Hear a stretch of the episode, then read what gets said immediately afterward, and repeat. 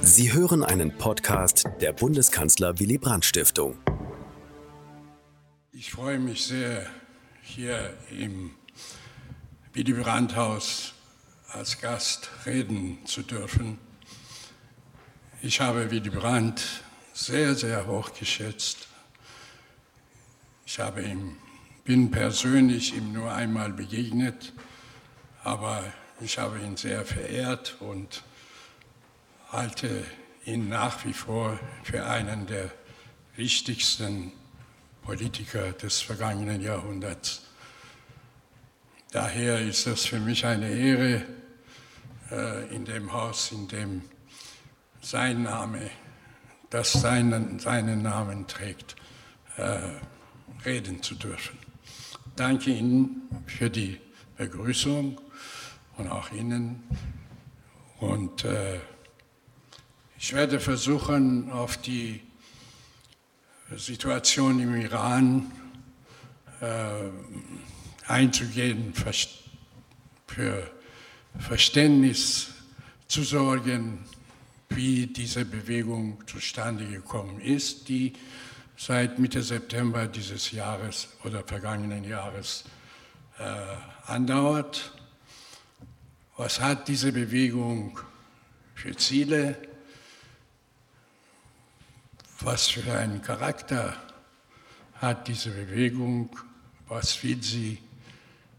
Wie sind ihre Chancen? Und so weiter. Jede Bewegung, jeder Streik, jede, jede Rebellion, jede, jeder Aufstand hat ein bestimmtes Ziel, bestimmte konkrete, klare Forderungen.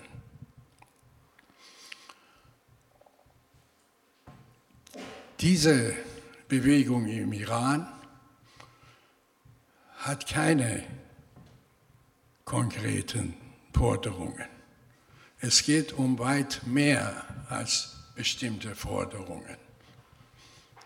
Sie werden erstaunt sein, wenn ich sage, bei dieser Bewegung geht es schlechthin um das Leben. Es geht um ein anderes Leben. Die Menschen, die im Iran auf die Straße gehen und die, die sie unterstützen und die, die mit ihnen sympathisieren, wollen ein völlig anderes Leben, ein gleichberechtigtes ein offenes, ein freies Leben. Frau, Leben, Freiheit heißt die, die Parole der Bewegung. Und das hat viel zu bedeuten. Es geht nicht nur um die Rechte der Frauen es geht auch nicht nur um das Kopftuch. Das ist keine feministische Bewegung sondern es ist eine totale, Bewegung, die ein totales, total anderes Leben verlangt. Ein Leben in Freiheit und in Gleichberechtigung. Die Wurzeln dieser Bewegung, man muss ja wissen, woher kommt diese Bewegung äh, plötzlich zustande. Es hat im Iran ja immer wieder äh, kleinere, größere Aufstände gegeben, die brutal niedergeschlagen wurden. Aber wieso ist diese Bewegung plötzlich so qualitativ anders? Und wieso verlangt diese Bewegung kompromisslos den Sturz des Regimes. Sagt, mit diesem Regime ist das, was wir wollen, nicht zu vereinbaren. Auf keinen Fall und wir machen auch keine Kompromisse. Wo sind die Wurzeln dieser Bewegung? Die, glaube ich, nach meiner Auffassung sind in der Revolution von 1979 zu suchen.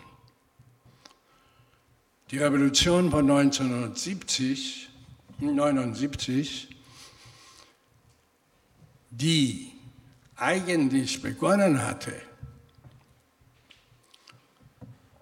mit der Forderung nach dem Sturz der Monarchie, nach dem Sturz der Diktatur und die Parole hieß Freiheit, Unabhängigkeit. Und erst in den letzten Monaten ist diese Bewegung geraubt worden, geraubt, sage ich, von Islamisten, die in der Lage waren,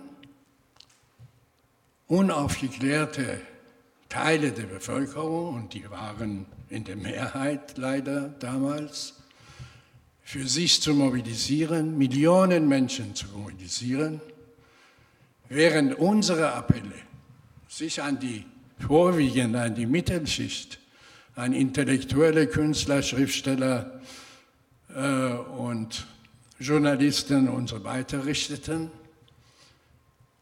richteten die Appelle Khomeinis und seine Weggefährten an die Barfüßigen und Habenichtse. Und das ist der Unterschied gewesen. Und das war auch, darüber will ich heute Abend nicht reden, sonst äh, reichen die Dreiviertelstunden. Ich habe ein bisschen mehr gesagt als Sie. Dreiviertelstunden, die Sie mir äh, zur Verfügung gestellt haben, nicht aus. Äh, aber das muss ich schon sagen, dass das ein Hauptfehler von den progressiven Teilnehmern der Revolution von 79 war, dass sie keine genaue Analyse der iranischen Gesellschaft hatten, dass die die Macht der Religion unterschätzt haben, nicht richtig gekannt haben dass, wie gesagt, unsere Appelle sich nicht an die Barfüßigen und Habenichtse, wie Khomeini die verarmten Menschen nannte, äh, richteten, sondern, wie gesagt, mehr an die Mittelschicht und an Intellektuelle und Künstler und Schriftsteller. Diese Revolution, die die Islamisten uns geraubt haben, hatte ein großes Ziel. Gewöhnlich wollen die Revolutionen ein Regimewandel, ein Regimewechsel, ein Systemwechsel.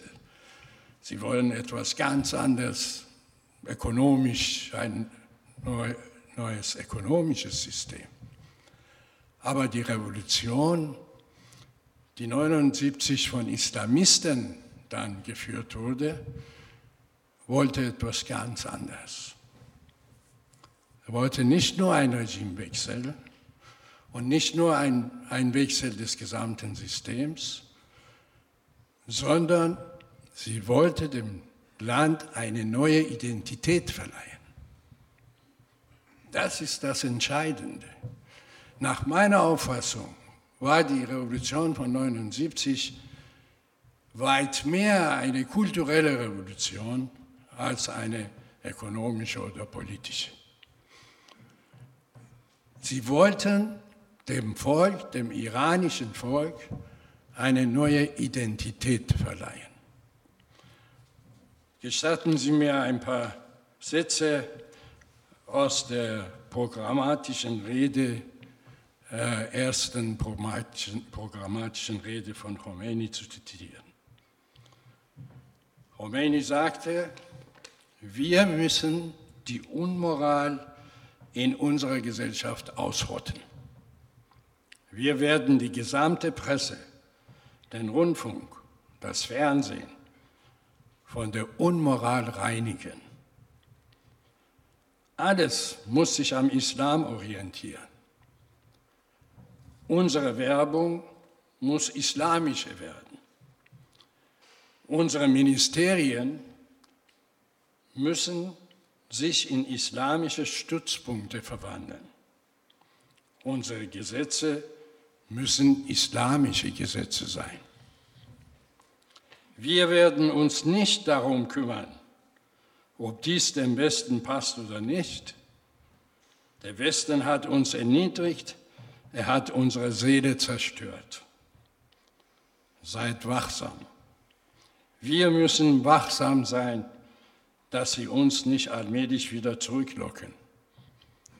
Alles muss sich dem Islam anpassen und unterordnen. Ich warne euch, lasst euch nicht durch das Wort Demokratie in die Irre führen.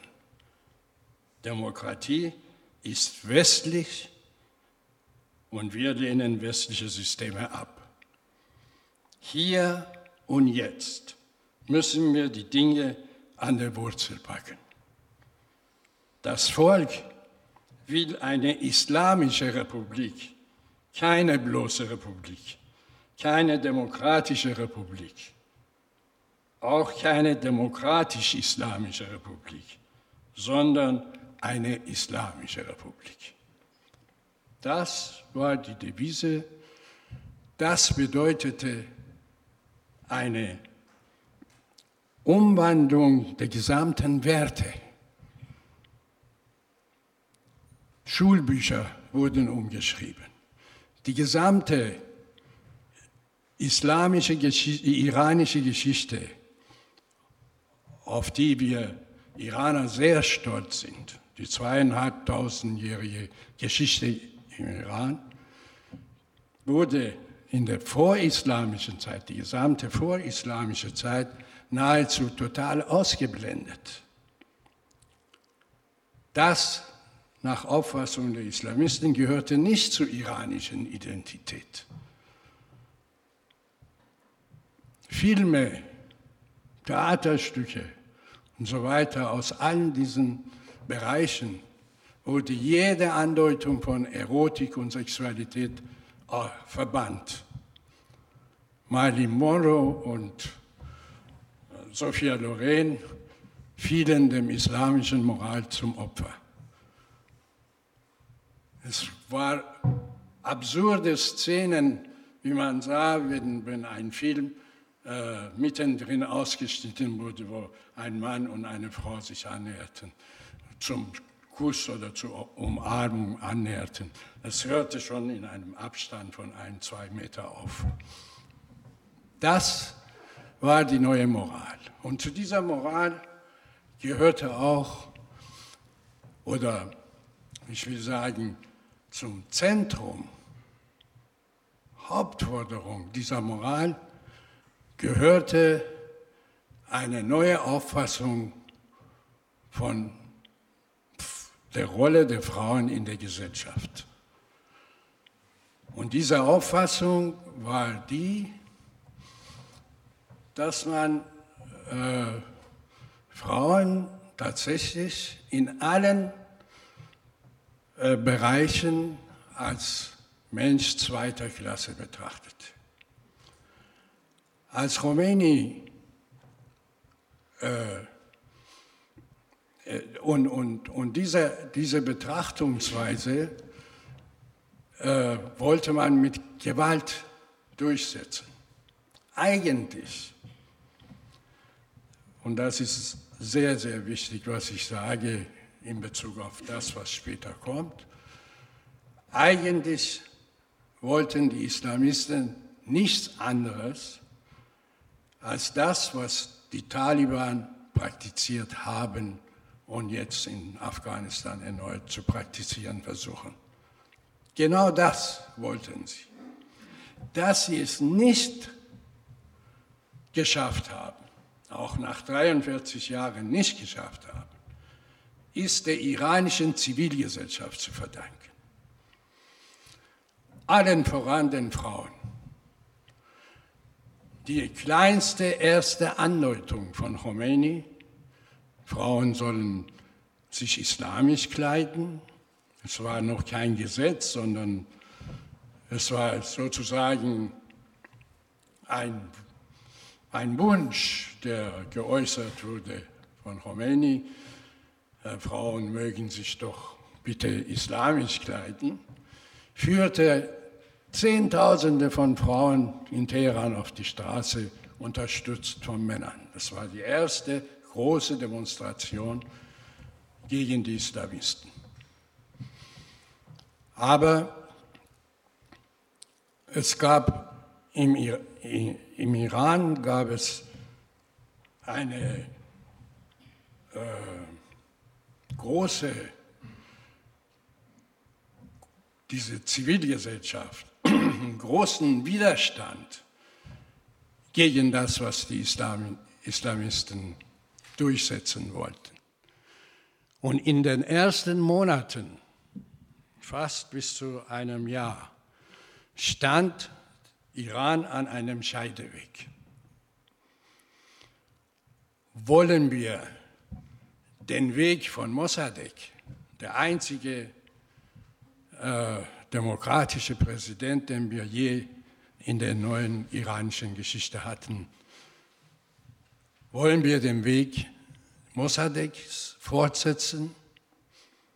Eigentlich stand das auf der Tagesordnung der Geschichte.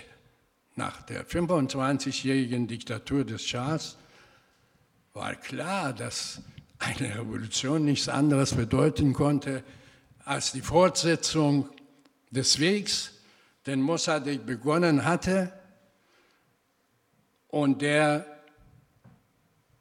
durch einen Putsch von Amerikanern und Briten gestürzt wurde.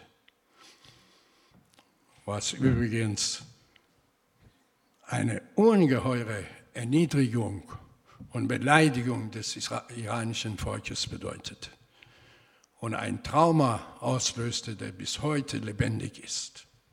Jeder Iraner hat das noch, jeder politisch engagierte Iraner, würde ich sagen, hat das noch im Fleisch und Blut, das, was mit unserer Geschichte passiert ist. Eigentlich musste dieser Weg von Mossadegh fortgesetzt werden. Und das waren Millionen, Millionen waren dafür. Und dieser Weg, diese Auseinandersetzung wurde sehr stark geführt in den ersten Monaten nach der Revolution und sogar bewaffnet teilweise. Aber die Rettung kam für Khomeini. Er nannte sie ein Geschenk des Himmels. Das war der achtjährige Krieg zwischen Iran und Irak. Und dieser Krieg lieferte den Islamisten die Möglichkeit, ihre islamische Ideologie durchzusetzen und jeden, der dagegen ist, als Verräter an die Wand zu stellen.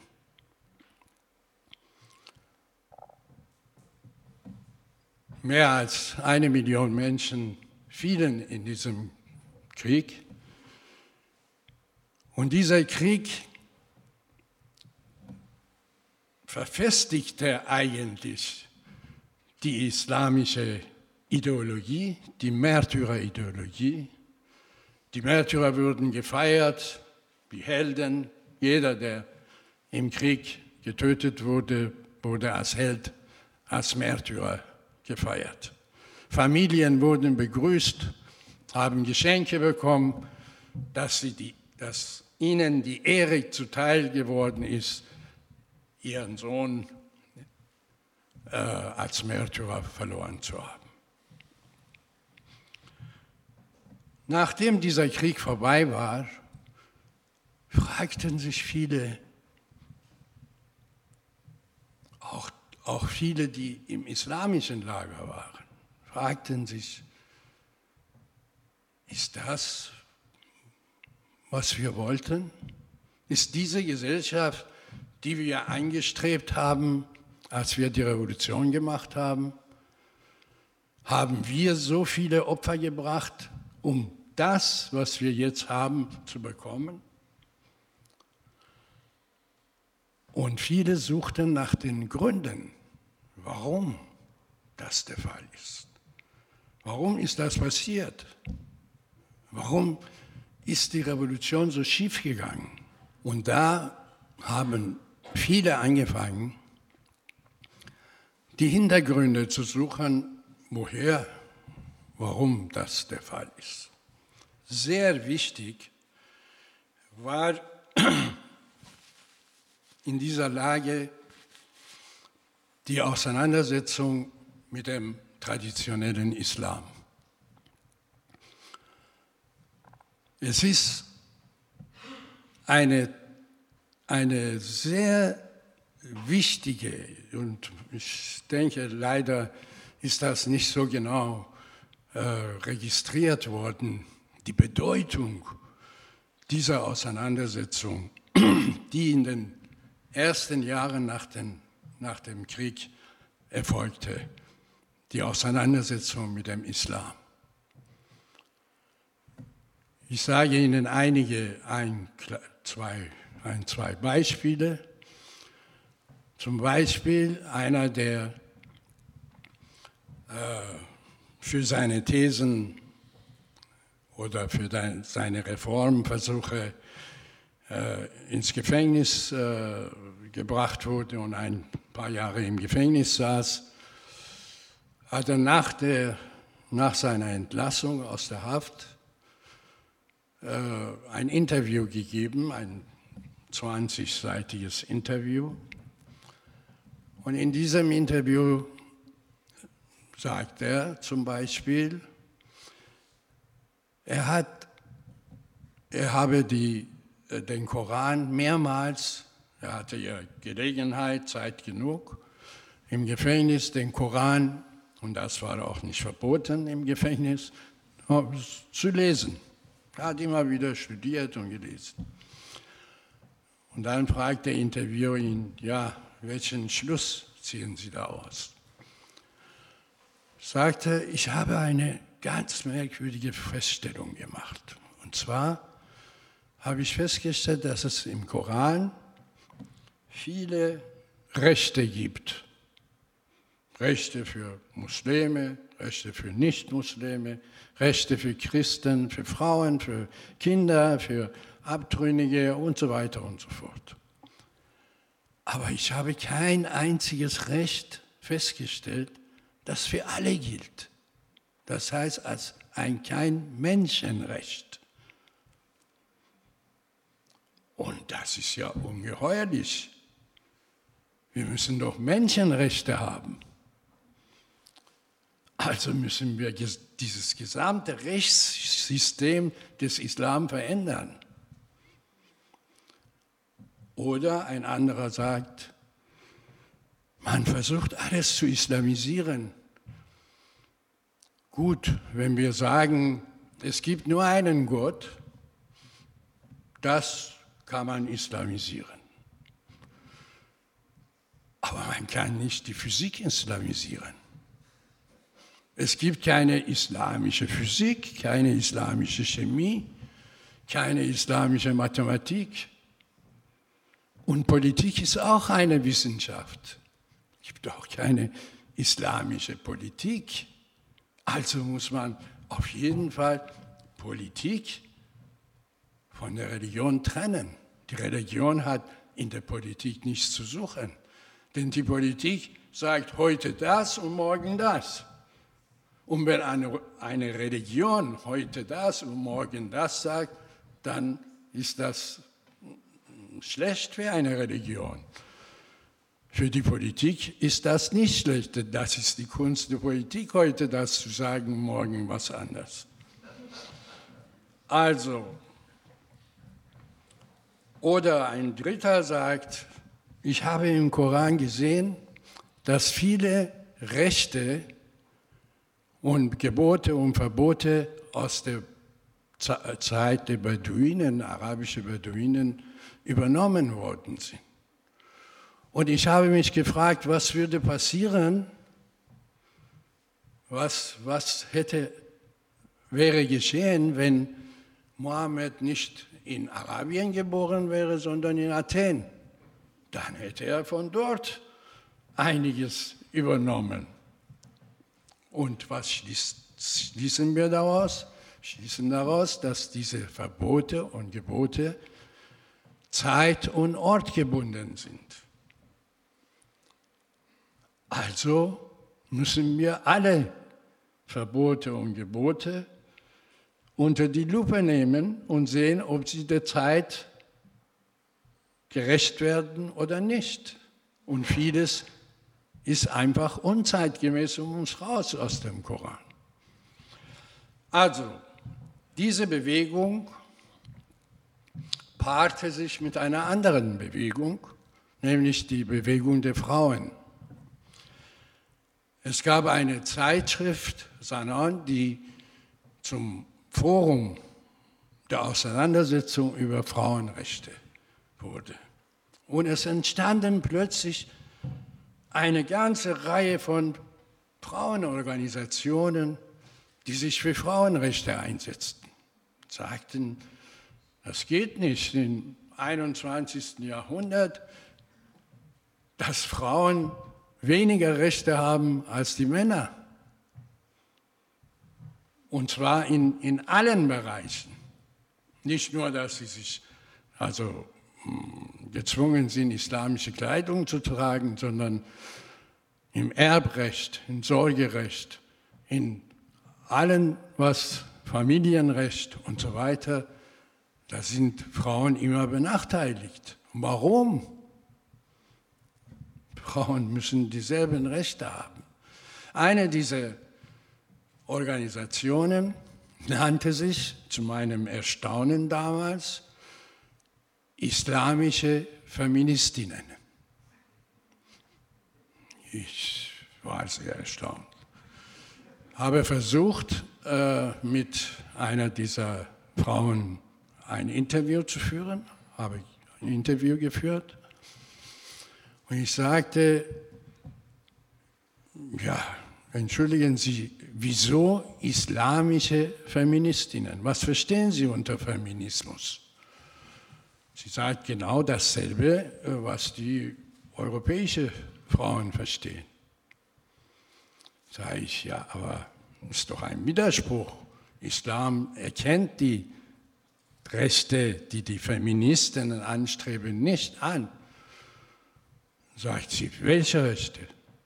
Sag ich, ja, zum Beispiel Familienrecht, Sorgenrecht und so weiter und so fort. Wo steht das, sagt sie. Sag ich, im Koran. Dann sagt sie, ja, entweder wird das falsch interpretiert oder muss das weg. Das, ist, das war wirklich unglaublich. So etwas, und das Interview habe ich 1985 oder so geführt. Diese Bewegung hat sich weit verbreitet, weit verbreitet und die Frauen haben tatsächlich viel durchgesetzt. Ich sage hier, und das ist meine eindeutige Meinung, ohne die Bewegung der Frauen, ohne das, was die Frauen im Iran geleistet haben, wäre die iranische Gesellschaft, Zivilgesellschaft längst nicht so weit und wäre die heutige Bewegung überhaupt nicht zustande gekommen. Es war das